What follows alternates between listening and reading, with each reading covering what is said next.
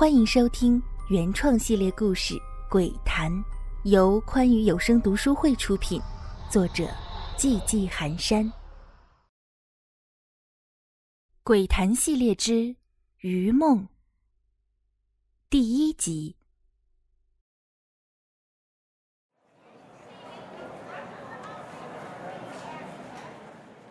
暑假到了，收拾完行李。小鱼踏上了回乡的列车。小鱼在火车站排了好长时间的队，才好不容易买到了这张回乡的车票。虽然老家没什么亲人在了，但是从小到大一直帮助过他、爱护过他的那些乡亲们、叔叔婶子们都还在。他们在，家就在。即使再难，他都要回去。好容易穿过了拥挤的车厢，小鱼艰难地拖着行李，找到了自己的座位。一切都收拾停当，小鱼掏出随身携带的书看了起来，直到眼睛有点酸涩，他才恋恋不舍地合上书。趁着休息的时间，小鱼偷眼打量着坐在对面的那个人。这个人挺奇怪的，从上车的时候，小鱼就见他趴在台子上，一直到现在。这人还在这儿趴着，而之所以会对这个人产生好奇，理由嘛，就是这人的外形轮廓特别像他的新朋友爱倩的男友。小鱼这个学期经历了几次令人匪夷所思的事件，当然，事件的直接后果是小鱼又换了新室友。金灵儿和方静在老楼事件里命丧黄泉，不得已。学校又给他安排了新宿舍，而喜提室友粉碎机光荣称号的小鱼，在新宿舍里的处境可想而知。但好在有一个同样是外地来的女生愿意同他做朋友，极大的缓解了这种尴尬局面。这女生名叫艾倩，娇小玲珑，甜美可爱，性格开朗，但是有些迷糊，这一点没少让小鱼操心。生怕她某一天出门了就找不回回来的路了。她的男友是林校的学生会主席，本身是一名游泳运动员，长得帅，身材也好。可惜有一个男人的通病——花心。在一次意外中无意见到小鱼之后，也不知用什么方法要到了小鱼的联系方式，有事儿没事儿就给小鱼打个电话、发个短信的，搞得小鱼不胜其烦。但是又不好明着跟爱倩说这件事儿，万一被误会了，那真是跳进黄河也洗不清的。小鱼只好旁敲侧击的跟爱倩暗示。不过看爱倩那懵懂的模样，小鱼知道这丫头大概率是没闹明白。不过这男生在外面胡乱勾搭别的妹子的事情，还是东窗事发了。也是一次偶然事件，临近暑假的时候，爱倩闹着和男朋友分手。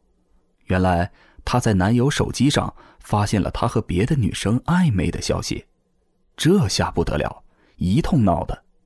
就在小鱼觉得马上天下太平的时候，这俩人居然和好了。也不知那男生给艾倩灌了什么迷魂汤，艾倩又变得和之前一样没心没肺、大大咧咧的了。但莫名的，小鱼觉得艾倩有些不对劲儿，可究竟是什么地方不对，他说不好。嗯，这是女人的第六感。就在小鱼从宿舍来车站的时候，爱倩还神神秘秘的告诉小鱼，让他在家安心待着，说是有时间会去找他玩而现在，这个疑似爱倩男友的男人就坐在小鱼的对面，趴在台子上一动不动，看上去像死了一样。就在小鱼胡思乱想的时候，对面睡觉的男人终于动了。他抬起双臂向外一伸，长长的打了个哈欠。好在没有打到旁边的人，不然肯定要挨个大白眼儿。男人抬起手，用力揉了揉惺忪的睡眼，然后发出一声惊讶的叫喊：“小鱼，这么巧啊，咱们又见面了！我是浮鱼啊。”还记得我吗？小鱼顿时觉得尴尬极了，他很有一种吃饭时疑似吃到了苍蝇，吐出来验证，才发现真的吃到苍蝇的恶心感。哎呀，真倒霉！他心想，果然是乌鸦嘴附体，怕什么来什么。但是没办法，被认了出来，他只好尴尬的笑笑。对呀，蛮巧的，真没想到你也在这班车上。真的是你，我还以为认错人了。满是磁性的声音让人听起来很舒服，再加上俊朗的面容、高大挺拔的身材，小鱼明显发现旁边座位上的女生时不时的往这边瞄。平心而论，去掉他花心的缺点，浮鱼可能真的是个不错的男友人选。可惜，一票否决。小鱼不可能让自己身边的人是一个需要时时提防的不专一的人。你在哪一站下车？浮鱼就像是查户口一样刨根问底。小鱼随口答出了要下车的车站，这个没什么好隐瞒的，因为瞒不住。哎呦，这么巧，我也是到那一站下车。原来咱们还是老乡啊，真的是太巧了。浮鱼夸张的声音惹得旁边的人都往这边看过来，这让小鱼很是觉得有些不好意思，这让他觉得有些丢人，他只好支支吾吾的咕哝两句，算是回应。哎呀，以前怎么没发现这人跟傻子一样？小鱼暗暗腹诽。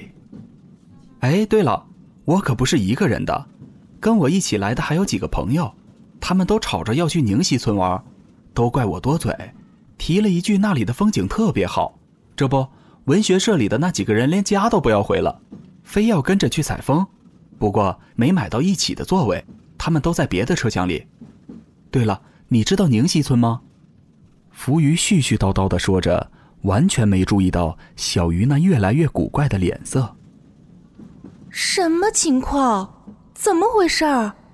他们干嘛要去我们村？这么偏僻的地方，他们是怎么知道的？浮鱼，哼，这么奇怪的名字，肯定不是我们村的，不然我肯定认得。该死，到底怎么回事儿？小鱼愕然，气鼓鼓的跺了跺脚。对面的浮鱼看着他这娇俏的模样，露出了一丝不为人察觉的阴笑。你家是哪儿的呀？怎么会知道我们宁溪村呢？小鱼没忍住，还是问出了这个让他好奇的问题。原来你真的是宁溪村的呀，我还以为他骗我的呢。我是远沙河崖的。行吧，破案了。这个讨厌的花心大萝卜居然跟他住的不远。这个远沙河崖就在宁溪村的上游，据说宁溪就是远沙河的一个分支。小鱼倒没怎么在意过，两人就这么有一搭没一搭的聊着天儿。一路上，小鱼几次想提醒他他有女朋友这件事儿，但都被浮鱼不着痕迹的转移了话题。终于要下车了，小鱼本来想一个人先走的，但经不住浮鱼的劝说以及他同行朋友的挽留，最终小鱼和他们一起走。一起坐上了回兰宁曲镇的汽车，和浮鱼同行的还有三男两女五个人，三个男生分别是武清、孙卓、席志文，两个女生分别是任月和殷云。武清是一个长相高大但面容清秀的宛如姑娘一般的男生，小鱼发现他看向浮鱼的眼神里隐藏着一抹淡淡的仇恨。而看向任月的眼神里却饱含着柔情。孙卓是一个嘻嘻哈哈的搞笑的胖子，身上却背着一个画夹。席志文不声不响，长得一般，个子也不高，被浮鱼指挥的团团转。小鱼断定这是一个没主见的男生。任月是一个高挑美女，秀发及腰，鹅蛋脸，大大的眼睛里好像有着一泓秋波。却又略带忧伤，不时的看看浮鱼，不时又看看武清，似乎有些抉择不定。最后的阴云是一个很外向的女孩子，长得也好看，不过整体风格偏中性。从远处看的话，活脱脱的一个小帅哥，而他的眼神却也是时不时的飘向浮鱼，有时还会狠狠的在小鱼身上弯过，这让小鱼恨不得大呼冤枉，同时在心里不知已经把浮鱼打了多少遍了。哼，都怪这个臭男人，到处拈花惹草，真不是个好东西。这才两个女生，就似乎都跟他有关系。学校里还不知道多少人被他勾搭过呢。唉，可怜的爱倩，那头顶眼看着都绿得发光了。小鱼在心里恶狠狠的咒骂着，连带着看向浮鱼的眼神都有些杀气腾腾了，这让浮鱼很是摸不着头脑。不过毕竟是当领导的，很快浮鱼就收拾好心情，和几个人有说有笑起来。期间，那个叫阴云的女生。很隐晦的跟他打听他和浮鱼的关系，这让小鱼又好气又好笑，直截了当的告诉他，其实他和浮鱼不熟，同时提醒他浮鱼是他室友的男朋友，但是阴云明显变得轻松下来，对他也不再有那么浓厚的敌意了。只有浮鱼一个人，听着两个女生的对话不太开心，他狠狠的捏着扶手，脸色有些难看。旁边的几个人也都识趣的各自聊起天来。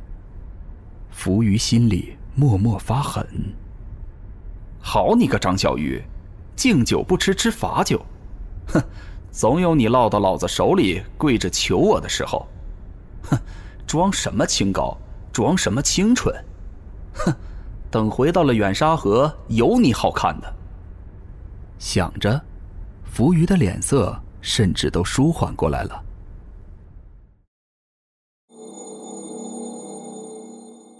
喜欢本系列故事，敬请订阅和关注，感谢您的收听。